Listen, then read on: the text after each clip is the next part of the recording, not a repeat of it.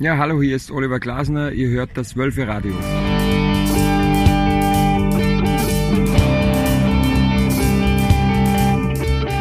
Wölfe Radio, der VfL Podcast mit Lenny Nero. Dort 3-1! Schöner kann man das nicht spielen. Still Grakby, zwei Knots in the complete defense. Brilliant Hallo liebe Freunde des VfL Wolfsburg, herzlich willkommen zur 201. Ausgabe sozusagen. Ja, VfL Wolfsburg, was geht? Vierter Platz, 1-0 in Leverkusen. Gucken wir nochmal drauf, wie das denn zustande gekommen ist und vor allen Dingen auch, ja, was geht denn für den VfL dann auch in Zukunft auch im kommenden Spiel gegen den SC Freiburg am Sonntag. Und da ist mein Experte zu Gast hier für den SC. Das ist der Michael vom Füchsle Talk in Freiburg. Besser geht's nicht. Zum Glück, der Xaver setzt danach und kann dann die Kugel sicher machen. Und so haben wir jetzt die Möglichkeit, mal ein bisschen Tempo nach vorne aufzunehmen. Da ist Paulo Ottavi auf dem Weg nach vorne. Wout Weghorst spielt da mit Yannick Erhardt. Der legt ab auf Renato Steffen. Der bringt den Ball an Langpfosten als Baku. Tor, Tor, Tor, Tor, Tor, Tor! Das gibt's ja wohl nicht. Super rausgespieltes Tor. Und am Ende ist es Riedle Baku, der völlig blank steht am langen Pfosten. Sehr schön. Super, das Ding einnetzt, ein Nick da und keine Chance für Radetzky im Tor. Ja, da haben wir ihn doch, da haben wir ihn doch, den Treffer. Die Führung des VfL Wolfsburg unwahrscheinlich effektiv, eigentlich erst mit der zweiten Chance im Spiel. Und wieder ist Renato Steffen beteiligt. Diesmal versucht das aber nicht selber, sondern spielt den Ball, flankt ihn super an den langen Pfosten. Und da ist Baku, den haben sie völlig aus den Augen verloren. Der geht in die Spitze, der geht in den langen, der geht, der macht den langen Weg und dann ist, dann ist Renato Steffen da und spielt ihn lang an den Pfosten hinten und dann vom 5-Meter-Raum überhaupt kein Problem für Riedle Baku, das Ding im Tor unterzubringen. Vielleicht habt ihr es so ein bisschen gehört. Da war eine große Portion Ungläubigkeit dabei, als das Tor fiel und wir das bei Wölfe Radio Arena Live äh, kommentiert haben. Denn ja, so richtig hat man da nicht mit gerechnet in dem Moment. Also gerade nach den ersten Minuten in Leverkusen, da wurde einem schon so ein bisschen, naja, ich will nicht sagen Angst und Bange, aber die haben dann ordentliches Feuerwerk abgebrannt. Also da war innerhalb von, ja, ich sag mal, acht bis zehn Minuten äh, waren wir ganz schön am Schwimmen da hinten. Und das ist natürlich dann eine Qualität, dass sich die Mannschaft, dass sich der VfL da befreien konnte gegen so eine Mannschaft. Und dann ist es dann halt so, Leverkusen, vorne die Chancen nicht gemacht und hinten kriegst du dann halt mal einen. Und dann ist etwas passiert, was ich sehr, sehr bemerkenswert finde. Wir reden hier über offensiv die beste Mannschaft der Liga. Ballermänner vor dem Herrn schießen reihenweise Anführungsstrichen Tore haben ja mit die gefährlichste Flügelzange aus meiner Sicht auch in der Liga mit den unwahrscheinlich schnellen Diaby und äh, Bailey. Und trotzdem hat es der VfL gesch äh, geschafft, mit ja wirklich ganz, ganz starken Mitteln diesen Team wiederholt, denn letzte Saison war es ja auch schon so mit dem 4-1, den Zahn zu ziehen. Und wir müssen jetzt einmal nochmal drauf gucken hier im Wölfe Radio, warum denn der VfL da den Zahn gezogen hat und was sich da vor allen Dingen auch massivst verändert hat, insbesondere dann auch in der Spielweise. Denn, wie gesagt, am Anfang der Saison, wir haben es ja letzte Woche hier in der Jubiläumssendung gehabt und Andreas Pallmann hat es ja mit mir dann auch dann analysiert, dass wir ja sehr, sehr schwer aus den Startlöchern gekommen sind, insbesondere mit ganz, ganz vielen Unentschieden, weil dem VfL dann vor allen Dingen auch offensiv wenig eingefallen ist, man wenig Torschancen rausgespielt hatte und weil man dann aber auch die Effektivität vermissen ließ, so dass man so ein Spiel mal eben gewinnt, wie gegen Leverkusen jetzt. Und insofern eine sehr, sehr gute Entwicklung, die die Mannschaft genommen hat. Und dass sie eine Entwicklung genommen hat, das können selbst die stärksten Kritiker, glaube ich, nicht ja, bezweifeln oder können da nicht gegenreden. Denn wenn du jetzt hier mit 32 Punkten nach 18 Spielen dastehst, auf Platz 4 zum, am Tor zur Champions League anklopfst und ja, wer weiß, was noch geht in dieser Saison, das ist vor allen Dingen der Spielweise geschuldet der Mannschaft, dann ja, muss man das auch mal anerkennen und auch mal positiv ja, und auch stark dann auch äh, bewerten, wie der VfL da unterwegs ist. Zwei Sachen sind mir besonders aufgefallen, die ich hier dann auch nochmal, ich will nicht sagen zur Diskussion stellen möchte, aber das ist diese Selbstverständlichkeit, insbesondere in der zweiten Halbzeit, das Spiel des Gegners so zu zerstören, dass er seine Waffen nicht mehr einsetzen kann. Also es ist ja immer in diesem Zusammenhang die Rede von der VfL Wolfsburg spielt eklig. eklig verbindet man ja immer im, im Sinne von unfair, ja. Und in dem Fall ist es halt nicht so. Der VfL steht unwahrscheinlich gut, macht unwahrscheinlich die Räume eng und hat die Möglichkeiten dann ja auch umzuschalten und vielleicht auch nochmal den einen oder anderen gefährlichen Konter zu setzen, was natürlich insbesondere an diesem ja, Kollektiv, an diesem Mannschaftsverbund, ja, die Abstände stimmen, ja, also daran liegt das aus meiner Sicht. Und diese, dieser Mannschaftsverbund, das, das ist wie so ein Organismus, der sich bewegt. Und das finde ich sehr, sehr bemerkenswert. Das hatten wir aus meiner Sicht ganz, ganz lange in Wolfsburg nicht, dass wir so ein homogenes Team hatten, wo von vorne angefangen mit Wout sofort dann die zur Attacke geblasen wird, beziehungsweise auch dann in der Rückwärtsbewegung die Räume so eng gemacht werden, wo sich dann wirklich von der Nummer eins bis zur Nummer elf alle dran beteiligen. Das ist übrigens vollkommen egal mittlerweile, und das ist das Zweite, was mir aufgefallen ist, wo das stattfindet auf dem Platz. Also das kann ganz vorne der Fall sein, also dass man wirklich den gegnerischen Torwart sozusagen schon so unter Druck setzt und massiv zustellt und dass dann alle, angeführt von Wout wiederum, dann vorne dann mitmachen und so verschieben. Das hat man in der ersten Halbzeit gesehen, da wollte man sehr, sehr hoch angreifen in Leverkusen und man hat diese, diese Wege gemacht und man hat, ist da sehr, sehr früh draufgegangen.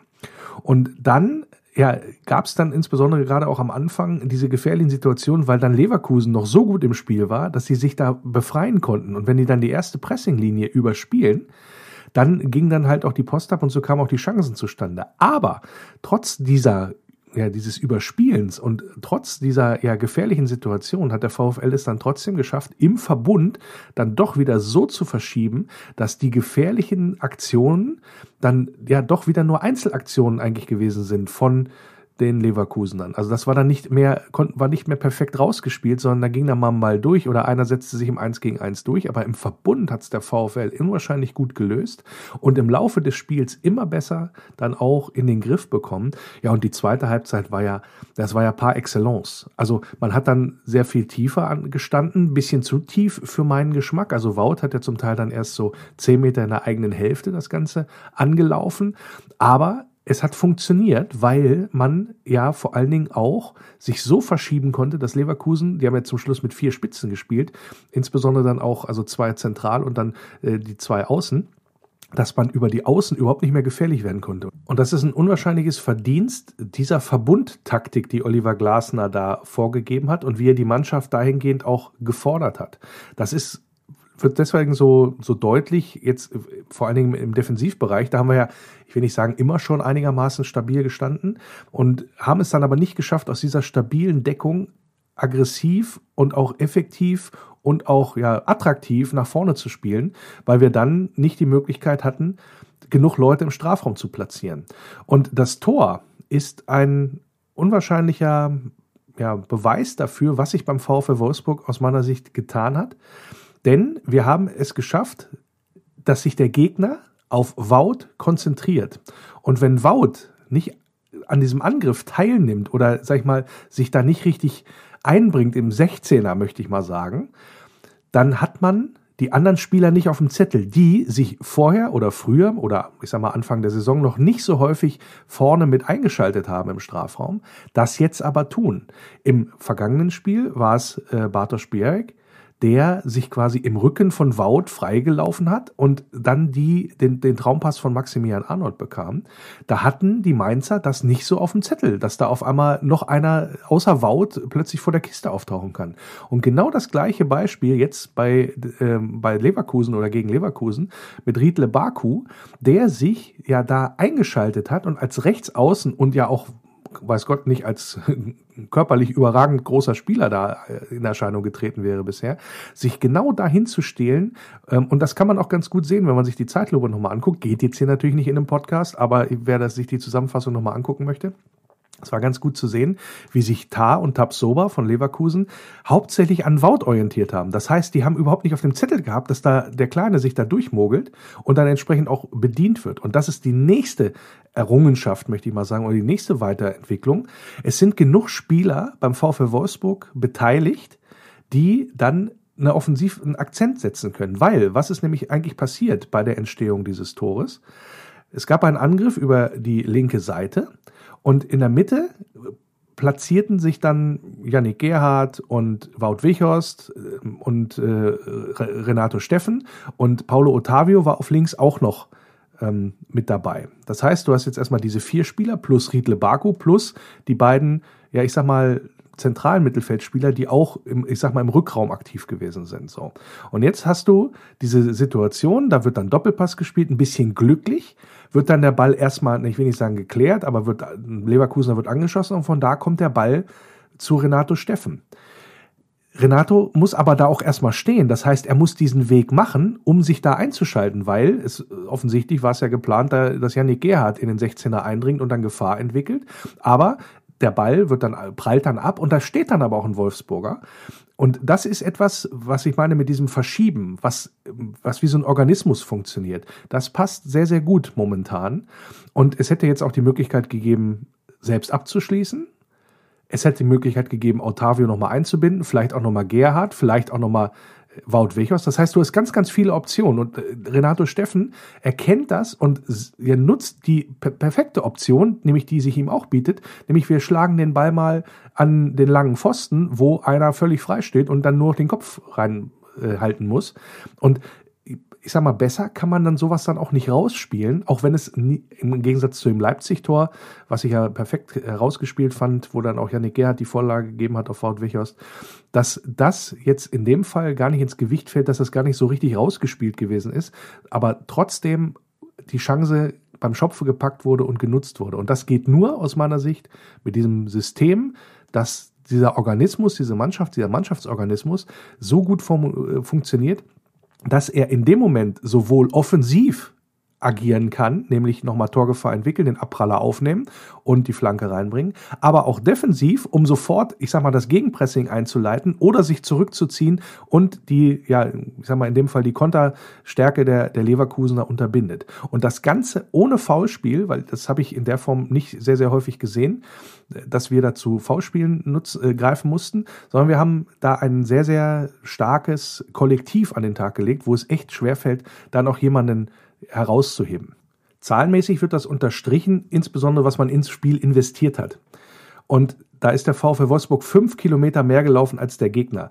Denn wenn man gegen so schnelle Spieler agiert und ich, ich erinnere auch gerne daran, Amiri ähm, im zentralen Mittelfeld bei Leverkusen gehört zu den besten Torvorbereitern der Liga, genauso wie Bailey auf der Seite. Das heißt, du hast dann unwahrscheinlich ja, starke, spielstarke Spieler und die natürlich kann man nicht 90 Minuten aus dem Spiel nehmen, aber man kann die Räume, die sie sich dann holen oder die sie nutzen möchten, zulaufen. Und das hat der VfL eindrucksvoll gemacht.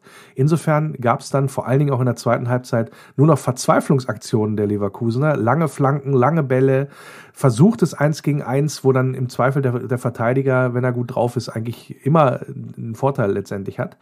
Und eine sehr, sehr starke Zweikampfquote hat man auch gesehen. Die Leverkusener konnten sich dann eben nicht mehr durchsetzen und die Wolfsburger, unser VfL, hat es dann geschafft, über diese Zweikampfführung, diese aggressive Zweikampfführung, ja, tatsächlich den Ball zu erobern und dann auch nochmal versucht, nach vorne zu spielen, spielen in der zweiten Halbzeit. Da hätte ich mir natürlich gewünscht, wenn man was bekritteln möchte, ja, da müssen wir die ein oder anderen Konter da nochmal ein bisschen besser ausspielen. Da müssen wir noch, da müssen wir noch ein bisschen mehr Plan haben, finde ich. Nach wie vor, und das äh, bemängle ich, und das auch da suche ich gerne das Haar in der Suppe, trotz des 1 zu 0 Sieges, die Passquote. 68 Prozent. Es gab immer wieder Phasen im Spiel des VfL, wo man genau das gesehen hat. Viel zu schneller Ballverlust, falsche Entscheidungen beim Passspiel. Da erwarte ich eigentlich von einer Mannschaft, die insbesondere auf Platz 4 steht, dass man noch ein bisschen mehr Entlastung schafft, noch ein bisschen mehr Ruhe am Ball hat. Dass man noch ein bisschen, ja, den Ball genauer dann zum Mitspieler spielt. Da waren so ein paar Sachen mit dabei, da erwarte ich ein bisschen mehr, gerade von einer Mannschaft, die in diesen Regionen dann unterwegs ist ich habe gesagt, es fällt natürlich schwer, aus diesem Kollektiv wen rauszuziehen. Ich mache es trotzdem. Bei zwei Personen ist mir das nämlich wichtig, weil die nicht immer, ich sag mal so, im Fokus stehen. Der eine, das ist Paulo Ottavio der in der ersten Halbzeit gegen Diaby verteidigen musste und dann haben die in der zweiten Halbzeit getauscht, da musste er gegen Bailey verteidigen und dann musste er noch gegen Bellarabi, kam noch ein frischer Mann, ja, musste er da auch noch mal ran. Und Paulo hat das überragend gemacht. Ein, für mich das beste Spiel abgeliefert, seit er bei uns ist. 86 Prozent seiner Zweikämpfe hat er gewonnen. Wahnsinn. Also das ist echt klasse. Sehr gute Laufleistung da auf dem Flügel mit über elf Kilometern. Über die Passquote, da ja, Breit man nochmal den Mantel des Schweigens mit 57 Prozent. Also das ist sehr, sehr ausbaufähig, sagen wir mal so. Aber er hat seine Qualitäten, die Schnelligkeit und vor allen Dingen auch die Zweikampfstärke gegen ja, die Leverkusener Spieler am laufenden Band ja, unter Beweis gestellt. Und das ist wirklich bemerkenswert. Also zum Teil war das ja, da hast du richtig die Verzweiflung im Gesicht des Gegenspielers gesehen, weil der immer wieder einen Fuß dazwischen gekriegt hat, weil der immer wieder vorne dran war, weil der auf einmal immer wieder nochmal Tempo gemacht hat, wo man hinterherlaufen musste. Der auf, der die Flanke aus dem Halbfeld dann erzwungen hat auch, weil er, ja, einem Eins gegen Eins nichts angeboten hat. Und das ist wirklich eine sehr, sehr starke Leistung gewesen von Paulo Ottavio. Das möchte ich an dieser Stelle auch nochmal gewürdigt haben. Der andere, ja, und das ist auch, äh, ja, stand auch zu lesen dieser Tage, ja, um ein sehr, sehr starker Neuzugang bei uns, kann man, wirklich, kann man uns wirklich auf die Schulter klopfen, mit Maxence Lacroix, wie abgeklärt der spielt. Wie gesagt, ich erinnere, ich meine, der hat, der hat da einen schönen, äh, schönen Schnauzbart und ein kleine, äh, kleines Bärtchen unten dran, sieht also, wirkt ein bisschen älter, aber der ist auch erst 20, ja, das darf man echt nicht vergessen. Ja, und der spielt da echt wie ein, wie ein großer, wie ein alter, als ob der auch noch nie was anderes gemacht hätte, als dafür den VfL zu verteidigen. Hat äh, 79% Passquote und 50% seiner Zweikämpfe gewonnen. Was aber diese Ausstrahlung angeht und vor allen Dingen diese Schnelligkeit angeht, dass er immer auch wieder selbst wenn er ins Hintertreffen gerät, das trotzdem ausgleichen kann oder im Laufduell mittlerweile so ja abgewichst dann auch agiert, agiert, dass er dem Gegner das Gefühl gibt, du kommst hier bei mir sowieso nicht vorbei. Selbst wenn du jetzt diesen Zweikampf gewinnen solltest, bin ich schnell genug, so ein bisschen Hase- und Igel-Prinzip, bin ich trotzdem vor dir wieder da. Ja, und das ist unwahrscheinlich wertvoll und das macht auch, glaube ich, Eindruck. Und wenn dann so eine Szene wie mit dazu kommt, gerade im, im Verteidigen, mit diesem immensen, immens guten Timing, was er hat, wo wirklich normalerweise steht er der Angstschweiß, wenn du das siehst auf der Stirn, wie dein Verteidiger hingeht. Aber er hat es drauf, er hat es zum wiederholten Male gemacht, dieses perfekte Timing im Zweikampf, wenn er dann tatsächlich mal zu einer Grätsche muss. Und das hören wir uns auch nochmal kurz an bei Wölfe Radio Arena Live. Königstransfer. Und so ist dann die Umschaltsituation wieder dahin. Aber jetzt ist Diaby im 16er frei. Aber was für eine Grätsche! Was für eine Grätsche da von Maxence Lacroix im 16er. Wunderbar getimed. Holt da Diaby die Kugel vom Fuß weg, sodass der gar keine Möglichkeit hat, an den Ball zu kommen. Sonst hätte es nochmal gefährlich werden können. Aber Maxence Lacroix, also das ist ja Wahnsinn. So eine Grätsche, so ein Timing. Wunderbar gespielt und so wunderbar fair. Überhaupt gar keine äh, ja, Möglichkeit da für den Leverkusen an den Ball zu kommen, weil unser Maxence da super super agiert hat und ja, die Szene dann entschärft. Puh, so, durchatmen. Klar, das waren dann so die Momente, wo man auch, na, ich sag mal, auf ein 1 gegen 1 oder eine Einzelaktion der Leverkusener vielleicht nochmal mit rechnen konnte, dass was passiert. Aber insgesamt, ich weiß nicht, wie es euch ging, liebe Zuhörer, dass es da so richtig angebrannt wäre beim VfL, das würde ich jetzt nicht sagen. Gab noch eine Aktion von ja, wo Castells eingreifen musste. Ich glaube, Sinkgrafen hat da mal drauf gebolzt, so aus 17 Metern, äh, stark gehalten. Klar, das sind dann immer noch so Sachen, aber natürlich kannst du dann so eine Mannschaft äh, mit so einer Offensivpower, wie sie Leverkusen hat, auch nicht komplett ausschalten. Aber unterm Strich insgesamt eine sehr, sehr solide Partie, nicht nur solide Partie, sondern sehr gute Partie des VfL Wolfsburg. Und das führt uns natürlich automatisch zu der Frage, was heißt denn das jetzt? Also ich habe ein gutes Gefühl, weil man ja ganz, ganz viel auch von dem, was man jetzt schon hat oder an den Tag gelegt hat und gezeigt hat, dass man das auch so häufig schon wieder, ich sag mal, bestätigt hat. Selbst in so Schweinespielen wie gegen Mainz, ja, wo der Platz scheiße ist und wo der Gegner nur hinten drin steht, hast du am Ende das Ding trotzdem irgendwie gerockt und gezwungen und gewonnen, ja. Und auch gegen so Spitzenmannschaften wie gegen Leipzig und wie gegen Leverkusen, da hat man gezeigt, äh, da kann man mehr als nur mithalten. Also da ist man jetzt nicht zwangsweise unterlegen. Ja, selbst in den ja, gegen die Bayern war es ja zeitweise so, dass man da sehr sehr gut aus war. Und das macht mir halt auch sehr sehr viel Mut für den Rest der Saison, denn im Grunde müssen wir jetzt das ich sag mal, weiter konservieren und, und, und letztendlich auch weiter in jedem Spiel an den Tag legen, was uns bisher ausgezeichnet hat. Und, deswegen kippe ich jetzt auch schon wieder ein bisschen Wasser in den Wein, das ist etwas, was dem VfL Wolfsburg in der Vergangenheit ja immer Schwierigkeiten bereitet hat. Dann hatte man das Gefühl, jetzt entwickelt sich was und dann gab es wieder einen Rückschlag. Und so ein Spiel wie gegen Freiburg am Sonntag ist eigentlich prädestiniert dazu, dass man ja wieder auf die Schnauze fällt trotz der ganzen Ambitionen, die man hat und trotz der guten Vorleistungen. Denn das war in der Vergangenheit sehr, sehr häufig so in Wolfsburg. Man hat sich dann auf dem ausgeruht, was man noch nicht erreicht hatte, möchte ich mal sagen.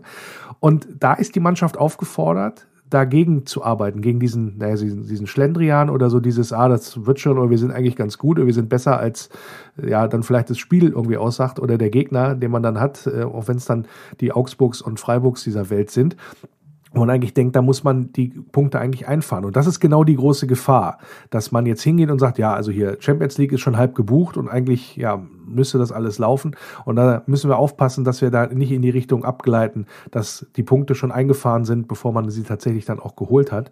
Und das, ja, bin ich sehr gespannt, wie sich das dann auch am Sonntag dann ja, darstellen wird, wie der VfL dann auftritt. Und ich will halt bisschen verhindern oder ich will halt nicht sehen, dass man sich da in die Hängematte legt, weil, wie es Xaver Schlager gesagt hat, äh, jetzt, selbst wenn wir jetzt auf die Tabelle gucken, was soll das, bringt nichts.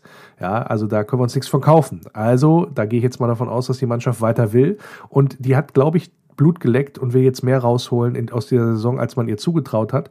Und ich sehe da die besten Voraussetzungen eigentlich. Kurzpassspiel. Absolute Top-Meldung diese Woche war natürlich der Rücktritt von Kevin Großkreuz, der ehemalige Profi und ja, deutsche Meister und Weltmeister und was weiß ich nicht alles. Ja, hängt die Fußballschuhe an den Nagel, möchte aufhören. Das macht natürlich so ein bisschen stutzig und man könnte sich die Frage stellen, wenn Kevin Großkreuz seine Karriere beendet, wechselt er dann zu Schalke 04? Die Frankfurter haben ja auch ein bisschen wieder Blut geleckt und das liegt vor allen Dingen an einem ausgeliehenen Spieler, den die Eintracht verpflichtet hat. Äh, Luka Jovic heißt der und ja, hat in den ersten Partien durchaus überzeugt. Also, wenn der so weitermacht, finde ich, dann ist er irgendwann mal einer für Real Madrid. Interessant natürlich auch der Wechsel von Ex-Nationalspieler Mesut Özil in die Türkei zu Fenerbahce. Da ist er dann jetzt auch mit Pomp und Gloria vorgestellt worden. 40 Minuten ungefähr musste der Mesut da rumsitzen, bevor er irgendwas sagen durfte. Vorher wurde er quasi da abgefeiert von, ja, vom Präsidenten und den ganzen Leuten da.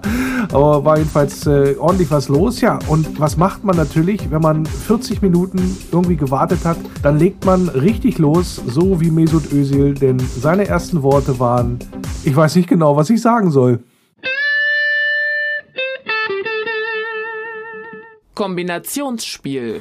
Und das Kombinationsspiel im Wölferadio, das spiele ich heute wieder natürlich mit einem ja, Vertreter des kommenden Gegners. Und äh, das ist mal wieder mein Experte für den SC Freiburg, äh, der Michael vom Füchsle-Talk. Grüßle. Hallo, hallo. Das hört sich so offiziell an. Ich Ja. bin leider nicht beim Verein angestellt. Ja, macht nichts. Aber das, äh, ich sag mal so, ist ein bisschen Pendant, also genau wie Wölferadio von Fans für Fans kreiert wird, macht ihr Genau. das ja auch beim SC Freiburg. Insofern, ja, passt das schon, glaube ich. Und wenn es offiziell klingt, ist ja immer schön. Das ist super, das ist super. Am besten noch irgendwie Englisch. Ja, auch, ja nee, so, so weit gehen wir dann doch nicht. Äh, dann eher so auf Niedersächsisch, was ja auch gleichzeitig Hochdeutsch ist. Sehr gut.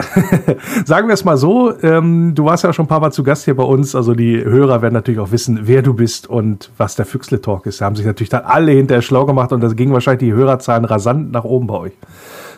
Ja, ist immer so eine Spitze, wenn wir. Nee, weiß ich gar nicht. Könnte ich nachschauen. Ach so, okay, gut. Naja, werden wir dann mal sehen. Ja, äh, Spaß beiseite. Kommen wir mal zum Ernst des Lebens. Ihr habt gewonnen am vergangenen Wochenende das Baden-Württemberg-Duell gegen den VfB Stuttgart.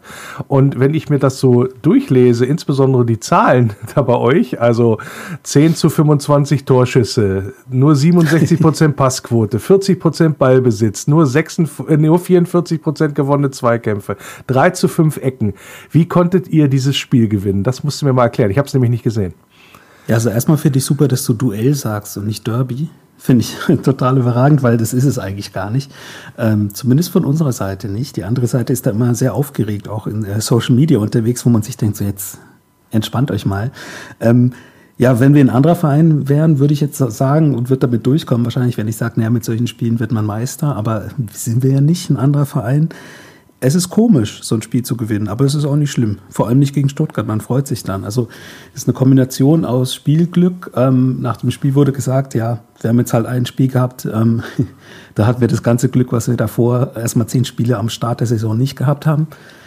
Kann man natürlich auch nicht planen, aber ist eine Erklärung, die ich durchaus äh, die Charme hat, ja. Und das zweite ist, dass Florian Müller, unser, ja, er ist ja Ersatztorwart, man kann es nicht anders sagen, dass er einfach das beste Spiel gemacht hat bis jetzt, seit er in Freiburg ist und das ja, das war so ein bisschen äh, das, was uns lange, lange im Spiel gehalten hat. Und dass die Stuttgarter dann noch, äh, ja, ich glaube, die Latte war, glaube ich, nicht, aber sonst sämtliche Teile vom Tor. Auch noch ein Elfer verschossen, also ist jetzt nicht so, dass sie Stimmt, da. der war überragend. Das hatte ich jetzt bei der Leistung von Florian Müller mit äh, eingepreist. Und zwar tatsächlich, also mir war das nicht bewusst, ich gucke nicht so auf Stuttgart, was die machen, aber mir war nicht bewusst, dass dieser äh, Herr González so ein überragender Elfmeterschütze ist. Also wurde auch, wurde jetzt auch, glaube ich, nicht gesagt im Kommentar tatsächlich. Da hat der äh, Kollege Pfand sich nur so ein bisschen kaputt gelacht danach, weil der Elfmeter war wirklich, wer es nicht gesehen hat, gibt's auf YouTube. Sieht ein bisschen komisch aus. Ähm, und wir haben alle gelacht und danach lese ich, dass unser Torhüter sich das äh, angeschaut hat. Alle acht Elfmeter in Folge, die er getroffen hat, der Torschütze. Ähm, hat er nämlich gesehen, ah ja, hm, der macht so einen komischen verzögerten Anlauf wie der Lewandowski, nur noch komischer. Also es sieht wirklich komisch aus, vor allem wenn man verschießt. Ja, dann täusche ich einfach an. Und das hat er gemacht. Also ist ein so ein nach rechts gezuckt und hat sich dann direkt nach links fallen lassen und hat den tatsächlich nicht abgewehrt, sondern gehalten. Ja, ja, das, das äh, habe ich dann auch gelesen. Es, es, äh, also ausgeguckt kann man dazu, äh, kann genau. man damit wahrhaftig sagen. Und als Schütze sieht man natürlich dann ziemlich doof aus. Ja. Jetzt ist es ja so, dass es wahrscheinlich nicht nur Glück, Glück gewesen ist, was ihr da gegen Stuttgart gebraucht habt. Ähm, in der, immerhin seid ihr auch vier Kilometer mehr gelaufen als der Gegner. Also das ist ja jetzt schon auch ein mhm. großes Invest, was ihr da gegeben habt äh, in so einem Spiel. Aber äh, woran lag es denn dann noch? Also außer dass ihr dann zwei Tore gemacht habt. Also was tatsächlich frappierend ist, frappierend im guten Sinne in diesem Fall, ist, dass man ähm, sieht, dass die Mannschaft weiß mittlerweile, was sie kann. Also da gibt es auch die Geschichte, dass die, die Spieler nach dem Spiel gegen Mainz, ähm, das war ja lange Zeit das einzige Spiel, was Mainz gewonnen hatte, ähm, gesagt hat äh, zum Trainer, der gesagt hat, ja, wir müssen irgendwas äh, ändern. Wir haben jetzt acht, neun Mal hintereinander nicht gewonnen. Ähm, es muss mal wieder was passieren. Und die Spieler haben gesagt, nee, wir kommen nicht in Abstiegskampf, wir können das, wir wissen, was wir können und das, das klappt schon. Wir müssen einfach uns äh, konzentrieren und das machen sie jetzt. Ich glaube, dass das der, der kritische, kritische Punkt ist, weil man hat auch wieder super dämlich angefangen. Eigentlich in der siebten Minute liegt sie zurück gegen Stuttgart und die machen eigentlich das Spiel. Aber man hat dann in Ruhe einfach erstmal weitergespielt. Und dass dann irgendwann natürlich der, der Gegner kommt, der ja den Ruf als äh, stärkste Auswärtsmannschaft, den sie da noch hatten, äh, glaube ich jetzt mittlerweile nicht mehr nach zweimal hintereinander verloren auswärts, ähm, wollten sie natürlich die weiße Weste quasi nicht verlieren und haben so ein bisschen mehr investiert. Und die zweite Hälfte eigentlich nur noch nach vorne gespielt. Aber es waren Sachen, bei denen du als Freiburger einfach gedacht hast, ja, okay, wenn das jetzt euer Rezept ist, dann bin ich jetzt nicht aufgeregt irgendwie. Also man kann natürlich hoch pressen, aber es ist dann witzig zu sehen, welcher Spieler angelaufen wird. Und wenn der, der angelaufen wird, dann halt ein Innenverteidiger ist, dann äh, ist es nicht nur Glück, wenn man dann gewinnt, dann steht man vielleicht besser. Und dieses viele Gelaufe ist tatsächlich auch wieder was, was mich manchmal so ein bisschen an äh, die guten alten 90er erinnert hat, teilweise, weil man eigentlich permanent 90 Minuten immer in Überzahl war, wenn der Ball irgendwo in der Nähe war. Es war nie ein Stuttgarter gegen einen Freiburger, es gab wenig 1 zu 1 Situationen. Witzigerweise vor den beiden Toren aber. Und ähm, ansonsten war es eigentlich immer so, dass schon ein gewisser Druck da war. Und man kann natürlich jetzt sich ein bisschen drüber lustig machen, dass die, weiß nicht, 25 oder was du gesagt hast, Torschüsse haben und keinen Treffen davon oder nur, nur einen Treffen. Aber ein Torschuss ist halt auch nicht ein Torschuss. Ein Torschuss kann halt äh, auch unter Druck passieren und dann ist er vielleicht nicht so platziert. Und ich glaube, vieles davon war in dem Fall so an, bei dem Spiel. Und dann eben noch, wie gesagt, das kleine Spielglück eben dazu, dass man zweimal den Pfosten noch hat, der äh, ja glücklicherweise dann so abgelenkt hat, dass gepasst hat. Interessant ist ja auch, dass ihr jetzt mit 27 Punkten auf Platz 9 steht. Da könnte man meinen, das ist ja Bundesliga-Durchschnitt. Zweigeteilte Frage. Erstens, zufrieden? Mit der, mit der Ausbeute bisher nach 18 Spielen. Und wenn man aber guckt, sprich, wenn man nach oben schaut, sind es nur drei Punkte bis auf Platz 6, also ins internationale Geschäft, aber schon, ich sag mal, zwölf nach unten auf Relegation, also auf Köln. Das heißt, gibt es den Wunsch, nach oben anzugreifen, äh, auch das internationale Geschäft in Freiburg mal wieder zu realisieren? Jetzt darfst du auch die, auf diese zweigeteilte Frage gern zweiteilig antworten. Zweiteilig antworten. Ich hatte es mir sogar vorgenommen, gerade das zu sagen, dass ich das mache. Ähm Also der eine Teil ist, ich bin super zufrieden, weil ähm, nach einer Halbserie einfach in der oberen Tabellenhälfte zu, zu sein, ist halt schön, aber nicht planbar, vor allem nicht in Freiburg. Ähm, da, glaube ich, gibt es Mannschaften hinter uns, die da auch gerne wären oder vom Selbstverständnis eigentlich dachten, sie wären da automatisch. Äh, ja, hat nicht geklappt. Und der zweite Teil deiner Frage, ähm, Jein ist die Antwort. Also ich hätte schon Bock drauf, irgendwas Internationales zu spielen, nur ist es, ja, ja, dann ist vielleicht eine dreigeteilte Antwort tatsächlich. Zum einen ist so, es macht natürlich nur Spaß, wenn du hinfährst. Also Ja, klar. wenn du jetzt irgendwo nach Rumänien gelost wirst und spielst in dieser Conference League und kannst dann nicht mehr hin, dann ist der, der Witz halt weg. Und die Vorbereitung zerschossen für die nächste Saison, dann ist es einfach Quark. Und Ja, wem sagst du das? Ich kenne das ja sehr gut, diese Saison. Ja. Leidensgenosse. Also wir hatten es ja auch schon mal das Vergnügen, ähm, in den letzten Jahren in dieser Quali-Runde rauszufliegen. Es ist halt einfach Murks. Es ist ein, ein komisches System. Und dann haben wir ja diese neue Conference League. Wer sich amüsieren möchte über Quatsch, kann gerne mal Wikipedia schauen, Conference League UEFA. Ähm, da ist jetzt auch nicht so der Reiz, dass man sagt, jawohl, da wollen wir unbedingt mitmachen. Lustig wäre es halt, wie gesagt, nur wenn du mitfährst. Und der zweite Teil der Antwort oder dritte ist tatsächlich so, ich kann mir, wenn ich so auf die Tabelle schaue, vor uns sind halt Bayern, Leipzig, Leverkusen, Wolfsburg, Gladbach, Frankfurt, Union. Mir fehlt halt so ein bisschen die, die Fantasie. Ich sage zwar auch, ja, drei Punkte Rückstand und äh, fünf Punkte Rückstand auf Platz vier, huiuiui. Aber einerseits kommen jetzt ja erst wieder die ganzen Mannschaften, gegen die wir in der Hinrunde nicht gewonnen haben. Es geht jetzt wieder los, diese Serie von acht, neun Spielen. Man weiß nicht, ob sie jetzt wirklich so im Flow sind, dass es automatisch besser ist. Und zum anderen ist halt auch einfach so, ich kann mir einfach nicht vorstellen, wer von diesen äh, sechs, sieben Mannschaften, da müsstest du ja drei finden, die hinter uns sind. Und da, also ich kann mir zwar nicht vorstellen, dass Union bis zum Ende so durchzieht, aber dann ist es einer, dann wärst du Achter. Was ein super Ergebnis ist, aber so von wegen, ja, internationales Geschäft. Ich finde allein die Mannschaften, die vor uns stehen, verbieten da so ein bisschen die, die Träumerei, leider. Und eine dieser Mannschaften, ja, gegen die müsst ihr ran am kommenden Sonntag, der VfL Wolfsburg. Äh, Für mich, ja, mit einem überragenden Saisonergebnis bisher, 32 Punkte, Platz 4. Man sagt immer so schön Champions League-Kurs. Was erwartest du da jetzt dann auch für ein Spiel? Also äh, auch mit der Historie, dass äh, Spiele gegen Freiburg eigentlich immer auch so Schweinespiele gewesen sind. Das ist aber tatsächlich auch schön, dass du das sagst, weil das ist ein Punkt, den die Mannschaft gesagt hat. Da will sie wieder hinkommen, dass die Gegner, und zwar die Fans und die Spieler sagen so, boah, nee, jetzt Freiburg, das ist echt eklig. Also wir freuen uns natürlich immer, weil wir denken, ja, es ist total super anzuschauen. Das Also aber, spielen wir jetzt eklig. Ja, genau. Und es ist aber so ein bisschen, glaube ich, auch so die, die rosarote Brille, dass man denkt, sie spielt manchmal immer noch so wie 1995. Ist ja nicht mehr so.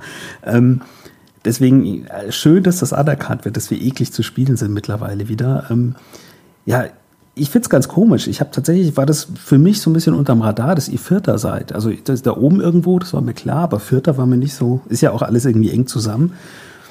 Also von der Tabelle natürlich, äh, ja, sind wir nicht der Favorit, würde ich mal sagen. Auswärts sowieso nicht. Obwohl, Aber, letztes äh, Mal habt ihr ja gut performt äh, in Wolfsburg. Ja, So es ist also. Oder die letzten beiden Spiele, glaube ich. Die letzten Jahre ist immer, ist immer knapp, das stimmt. Also die Hinrunde war auch eher eine gefühlte Niederlage. Es war ein 1-1, glaube ich, ne? das erste Spiel von Santa Maria. Ja, also ich kann es schwer sagen im Moment, weil äh, ja, wir nehmen sehr früh auf in der Woche. Ich weiß noch nicht, wer sich alles noch im Training verletzt. Das ist ja so ein kleiner Gag bei uns, dass die Spieler sich jetzt mittlerweile im Training verletzen. Aktuell haben wir nur vier Ausfälle ähm, mit äh, Flecken die ganze Saison, wie es aussieht. Der Torwart Santa Maria hat Gott sei Dank keinen Kreuzbandriss wenigstens, aber glaube ich nicht, dass er spielt am Wochenende.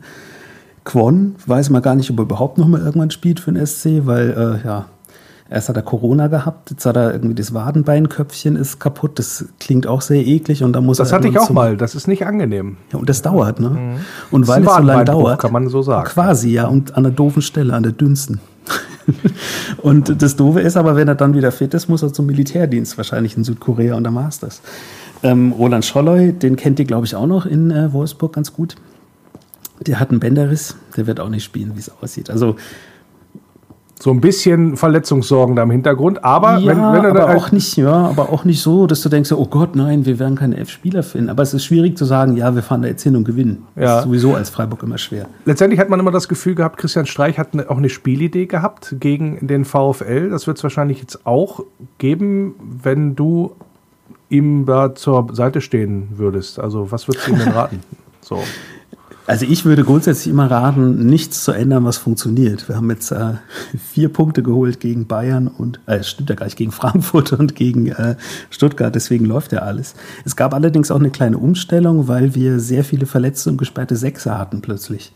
Und dann war es so, oh, okay, was kommt jetzt? Aber selbst da hat man dann gegen Frankfurt äh, gepunktet und performt. Deswegen ich würde einfach dieselben Spieler, so sie denn fit sind, wie gegen Stuttgart wieder aufstellen. Also es hat mir schon sehr gut gefallen. Würdest du denn wen herausheben noch? Also so als kleinen Tipp, den wir besonders zustellen müssen? Ich glaube, das ist kein Geheimtipp, dass äh, Vincenzo Grifo die beste Saison spielt, seit er Profifußballer ist. Also der ist wirklich die Saison, da merkt man, der ruht in sich, der hat alles verstanden, der ist nicht mehr ganz so äh, ja, lethargisch, wenn es nach hinten geht. Der ist auch nicht mehr so, so heißblütig, dass er total ausflippt, wenn es mal nicht läuft. Und ist auch jetzt in einem Alter, glaube ich, ähm, wo er sich nicht mehr so versteckt, wenn es nicht läuft. Also der hat wirklich krasse Werte die Saison, was äh, Vorlagen angeht, auch was Tore angeht, auch so den vorletzten Pass angeht. Ist aber leider kein Geheimtipp, da kann ich dir jetzt nicht. Äh ja, gut, das, den hätte ich jetzt auch noch auf dem Zettel gehabt. So, ist es, so ist es jetzt nicht. Ähm, umgekehrt die Frage: Gibt es jemanden in Wolfsburg oder in der Wolfsburger Truppe, wo du sagst, oh, der hat mich jetzt beeindruckt oder überrascht oder das ist jetzt so ein Spieler, wo ich sage, den hätte ich eigentlich selber gerne? Also was tatsächlich so ist, ähm, wir sind anfällig gegen Spielertypen wie äh, Weghorst. Ich weiß aber gar nicht, ob der noch da ist. Na sicher ist der noch ja, da. Siehst du, das der wird doch nicht gehen. Mich also würde mich sehr wundern, wenn der den jetzt so abgeben. Nee, also das ist so der Spielertyp, wo ich sage so, oh, das ist eigentlich so typisch, so einen gibt's in jeder zweiten Mannschaft und der trifft dann einfach immer und du weißt gar nicht warum. Den siehst du das ganze Spiel nicht und dann ist er da. Also so Mario Gomez-Style-mäßig. Also es gibt so ein paar Spieler äh, beim SC, wo du einfach von vornherein weißt, wenn die spielen, dann ja, ist die Chance relativ hoch, dass sie irgendwann treffen. Und ich, da würde ich ihn auch tatsächlich einordnen. Ja, so soll es auch sein am kommenden Sonntag. du, äh, auch wenn wir früh haben in der Aufnahme, was die Aufnahme anbetrifft diese Woche, kannst du gerne mal sagen, was du tippst. Also ich wäre tatsächlich mit dem Unentschieden zufrieden und das hat zwei Gründe. Das eine ist, wir hätten dann nicht verloren, das ist natürlich super. Äh, gegen eine Top-4-Mannschaft. Und das Zweite ist, wenn du unentschieden spielst und nicht gewinnst, dann fragen dich wieder die Skyhansel, ja, wie sieht es denn aus hier nach oben und so. Deswegen ist ein Unentschieden voll super und eine Niederlage kommt einfach, das kommt in meiner Welt nicht vor.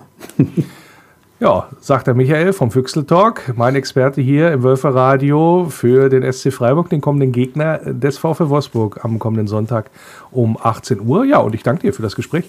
Bitte, immer gerne.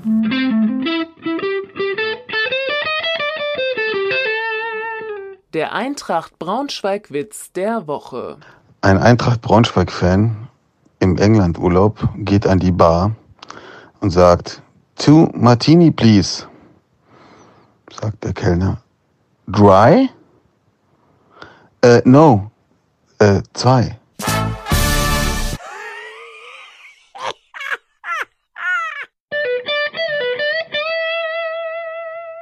Faninfos Zwei Dinge in Sachen Leihgeschäfte hat es noch gegeben. Den Wechsel von William habt ihr ja wahrscheinlich mitbekommen zu Schalke. Soll da die Königsblauen vor dem Abstieg bewahren. Ja, Willi, mach's gut, sammel ein bisschen Spielpraxis und dann sehen wir mal weiter. Und auch John Jeboa, den hat's auch weitergezogen. Nämlich, ist ja in Holland unterwegs gewesen, ist jetzt äh, gewechselt zu Almer City FC. Vorher war es äh, ja, Willem Twey. Auch hier soll er natürlich ein bisschen mehr Einsatzzeit sammeln. Ja, wegen Corona nach wie vor ganze Land irgendwie eingefroren. Deswegen findet ganz, ganz viel online und digital statt. Äh, auch für die Kinder. Und wer da VfL-Fan ist, sollte gerne mal reingucken beim digitalen Kinderprogramm des VfL. Da gibt's mehrere ja, Möglichkeiten, kann man sich anmelden. Und dann ja, gibt es da ein bisschen Bewegung, gibt es ein bisschen Spiel, ein bisschen Spaß. Da, ja, wenn man dazu den Kleinen gehört, gerne dann mal reinschauen über die Homepage des VfL oder auch in der App, da kann man sich anmelden. Und am Sonntag gibt es wieder Wölfe Radio Arena Live. Da bin ich wieder am Start. Mit, zusammen mit Roy Preger melden wir uns um ja, ich glaube 1745, 18 Uhr ist das Spiel. 1745, Wölfe Radio Arena live aus dem Stadion aus der Volkswagen Arena werden wir euch dann das Ganze wieder rüberbringen. Gewohnt launig, gewohnt mit der grün-weißen Brille und ja, Roy und ich gehen bestimmt wieder steil da Mikro, wenn es das Spiel dann noch zulässt und wenn nicht, machen wir uns da unseren eigenen Spaß. Also einschalten lohnt sich, äh, wölferadio.de oder auch über die VfL-App. Da kriegt ihr kostenlos das Wölfe Radio, Wölfe Radio Arena live auf die Ohren. Der VfL Podcast. Ja, locker flockig zu Ende hier im Wölferadio. Die 201. Sendung neigt sich dem Ende. Vielen Dank wieder mal fürs Einschalten. Schön, dass ihr mit dabei wart. Wie immer die Aufforderung, schreiben, schreiben, schreiben, wie es euch gefallen hat. Aber auch wer hier gerne mal zu Gast sein möchte, muss ich nicht immer mit mir selber erzählen. Das wäre ja ganz, ganz toll. Ah, der ein oder andere ja, traut sich vielleicht nicht. Doch, doch, doch, macht ruhig, macht ruhig, macht ruhig. Damit wir hier dann ja auch mal ins Gespräch kommen und auch noch ein paar Sachen austauschen können. Auch gerade was so die Leistung und die aktuelle Situation beim VfL Wolfsburg angeht. Nächste Woche ist Pokal. Da kommen die Knappen, wieder die Schalker. Mit Willi muss er gar nicht so lange wegbleiben von Wolfsburg. Dann will er wahrscheinlich auch auflaufen gegen den VfL. Das Pokalspiel ist Mittwochabend. Äh, da müssen wir ein bisschen gucken hier mit Wölferadio, wie wir das dann machen mit der Aufzeichnung. Kann sein, dass das dann ein paar Takte später erfolgt am Donnerstag. Ich gebe mir jedenfalls Mühe, das irgendwie alles auf die Reihe zu bringen, dass wir da nächste Woche auch nochmal eine Sendung natürlich ja dann auch in dieser englischen Woche wieder hinbekommen. Und ich hoffe, dann seid ihr auch wieder mit dabei. Ja, hoffentlich dann mit drei weiteren Punkten im Gepäck aus dem Spiel gegen Freiburg und dann hoffentlich auch eine Runde weiter im DFB-Pokal. Das wäre gut, wäre eine tolle Saison für den VfL Wolfsburg, die sich dann so fortsetzt. Ja, und dann gucken wir mal, wie es denn ausgeht. Und bis dahin sage ich, bleibt geschmeidig und denkt dran, nur der VfL. Über die Brücke kommt mein Tempel in Sicht. Ein grünes Licht ist wunderschön.